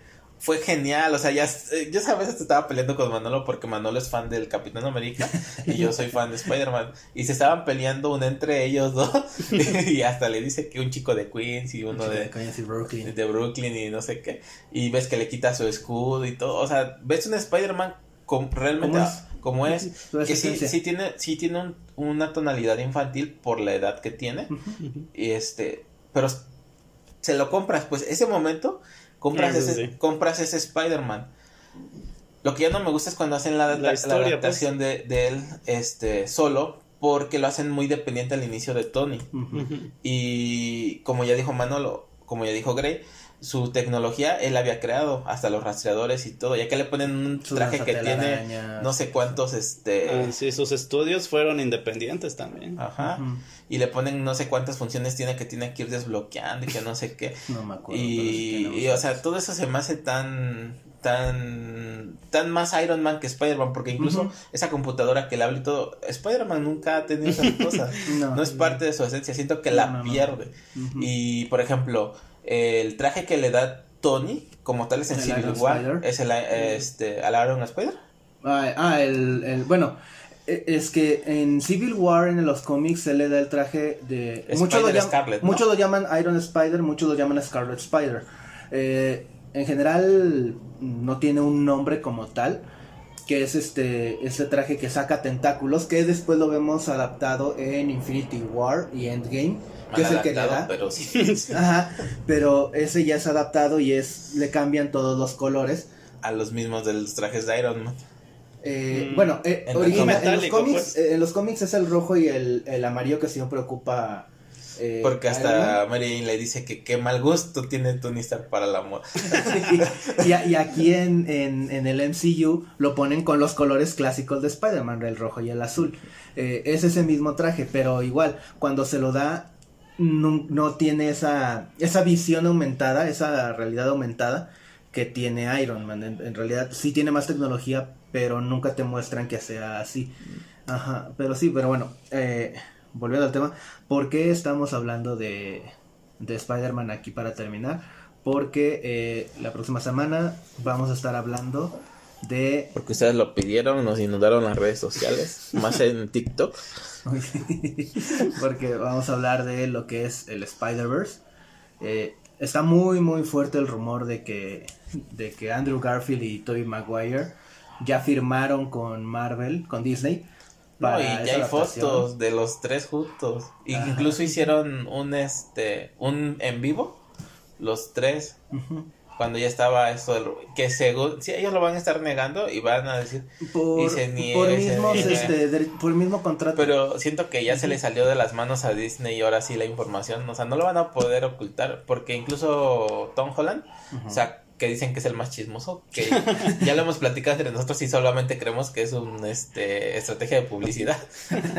Este sacó un un este un video en Instagram donde según él está hablando de no sé qué y que no va a decir nada de la película y pasan como uno de los villanos de su próxima película va a ser este Iron Man.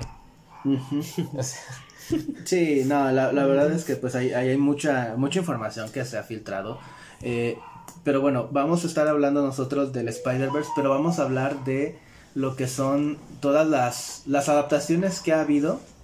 Todos los Spider-Man que hemos visto. Porque, ajá, porque por ejemplo, que, a- a- la primera vez que lo, lo, lo vemos, vemos algo así, algo relacionado, es en la serie de los noventas. Sí. Cuando salen otros, otros Spider-Man y que hace su cameo Stan Lee. Y cuando esperemos ver a Madame Web, la verdadera mentora de, de Spider-Man Spider-Man, realmente. Madame Web. Madame Web. También lo vi- vimos una adaptación en, en, una- en la última serie animada de, de Spider-Man. Cómo sale Spider-Ham, sale Spider-Man 2099, Spider-Man Noir. Y vuelve a salir Madame Web. En. Ajá, Ajá. exacto, cómo salen todos ellos. Eh, y la, la última adaptación que tuvimos del Spider-Verse, que es la película Into the Spider-Verse, que te presentan a Miles Morales y te presentan a, a- a más Spider-Mans. Vemos al, otra vez vemos al Spider-Man Noir con, con voz en inglés de Nicolas Cage. este, vemos a, a esta a Spider-Ham, vemos a esta niña. Spider-Man. No, no. bueno, sale Spider-Gwen. Espera, ah, Eh, no, no, yo digo la. La, la chica robot. La chica.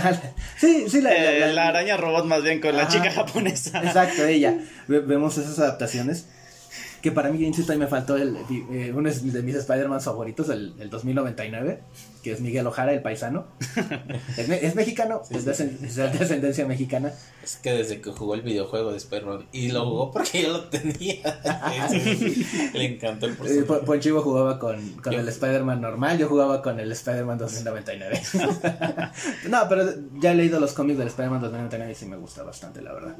Entonces, pues vamos a estar hablando de eso, vamos a estar hablando de todo eso y también eh, vamos, bueno, ahí me voy a poner un poquito yo más, este, en lo que es la, la adaptación del cómic que hubo de Spider, no tan intenso. Pero sí lo que es lo que fue la adaptación esa al, lo que fue la adaptación al cómic de Spider-Verse, de la que hasta cierto punto se basan para la, la, la de Into the Spider-Verse. Entonces vamos a estar hablando de, de, de todas estas este, versiones de Spider-Man y hay muchas versiones. teorías que tenemos para lo que viene porque va a haber mucha especulación de aquí hasta diciembre que salga la película.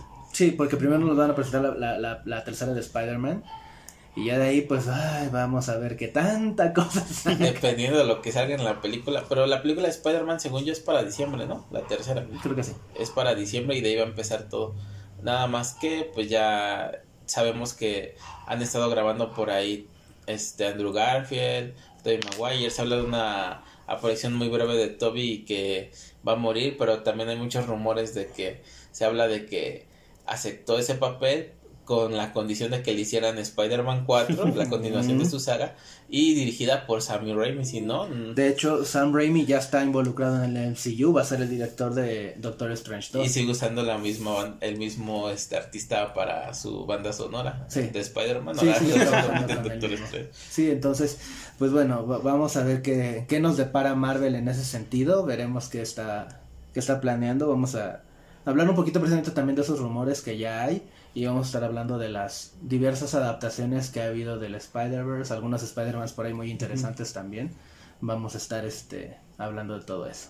Pero pues eso será para la Y yo creo que no va a ser un podcast, van a ser varios, porque hay mucha información de medio. muchísima, muchísima. El- yo lo he comentado, nada más la, la adaptación al cómic del Spider-Verse, si mal no recuerdo, son 52 tomos, 52 cómics. Entonces, es bastante, bastante. Más películas y series. Más películas y series, bueno, nos vamos a... Hay muchísimo de, de dónde tomar. Pero bueno, eso ya será para otra ocasión. Sí. Yo, yo creo que aquí le dejamos. Pues yo fui Manolo. Yo soy Grey. Y yo soy Ponchiva Espartano 2.0 el sentido.